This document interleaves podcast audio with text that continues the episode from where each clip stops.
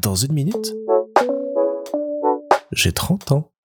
Salut. Alors on est le dimanche 20 novembre et ce soir j'avais envie de continuer un petit peu à vous raconter mon enfance et surtout ce qui s'est passé après que j'ai appris à lire et découvert Harry Potter, c'est là où on s'était laissé la dernière fois. Ce qui s'est passé par la suite, c'est que, apprenant à lire, j'ai commencé à dévorer tout ce qui me passait sous la main, et notamment l'exceptionnelle collection de bandes dessinées que mon papa avait acquis avec le temps. Il a toujours été un très très grand fan de BD, il y en avait partout chez nous, il y en a encore partout chez lui aujourd'hui,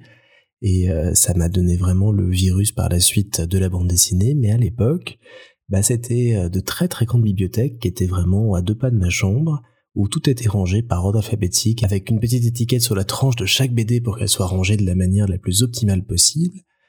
Et je me suis retrouvé donc à lire toutes ces BD qui n'étaient, vous vous en doutez, pas forcément tout adaptées à mon âge. Et c'est comme ça que je me suis retrouvé notamment à euh, découvrir les chroniques de la Lune Noire, une saga de dark fantasy, mais qui mélange absolument tous les genres et qui, n'est clairement pas adapté aux enfants, et qui, euh, au-delà du choc que j'ai eu, m'a fait découvrir euh, l'univers graphique en général, et je pense m'a mené inconsciemment, sans doute à l'époque, à m'intéresser à tout ce que peut apporter le visuel et le fait que bah, un univers graphique, c'est pas seulement un joli dessin d'un livre d'enfant, ça peut être des choses beaucoup plus trash, beaucoup plus euh, exceptionnelles, beaucoup plus euh, travaillées, beaucoup plus folles. Et ça a été une première approche aussi bien artistique que littéraire avec euh, cette bande dessinée. Cette bande dessinée que j'ai lue bien des années après, que j'ai découverte, parce que j'étais vraiment arrivé sur quelques images effrayantes qui me faisaient refermer tout de suite l'album euh, en me disant que j'avais fait une bêtise. J'ai pris le temps de la lire par la suite et c'est une histoire absolument géniale que je vous conseille vraiment de découvrir si vous ne l'avez pas encore fait, c'est top. Et ça m'a ouvert, comme je vous le disais, euh, les portes de l'univers de la bande dessinée, qui est pour moi aussi euh, intéressante que le roman, parce qu'il y a énormément d'histoires, il y a énormément de choses qui se passent à travers ces œuvres, ces dessins, ces artistes qui s'expriment ainsi. On avait aussi la chance avec mon grand-père d'être abonné au journal Spirou, donc de recevoir euh, chaque semaine euh, un exemplaire d'un magazine dédié à la bande dessinée où on découvrait de nouvelles histoires, de nouveaux horizons, plein de choses. Et c'est comme ça que ben, j'ai découvert euh, toute la saga seule que je continue encore aujourd'hui de suivre par exemple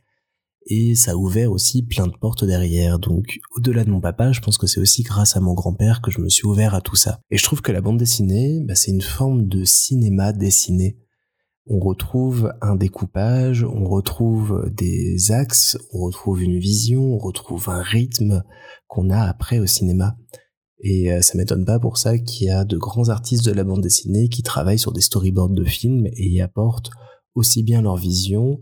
euh, que leur découpage de l'univers. Donc c'est pour ça que je pense que ça m'a toujours intéressé et que ça m'a mené quelque part aussi au métier de l'image, cette idée que avec une idée, un visuel, on pouvait transmettre énormément de choses.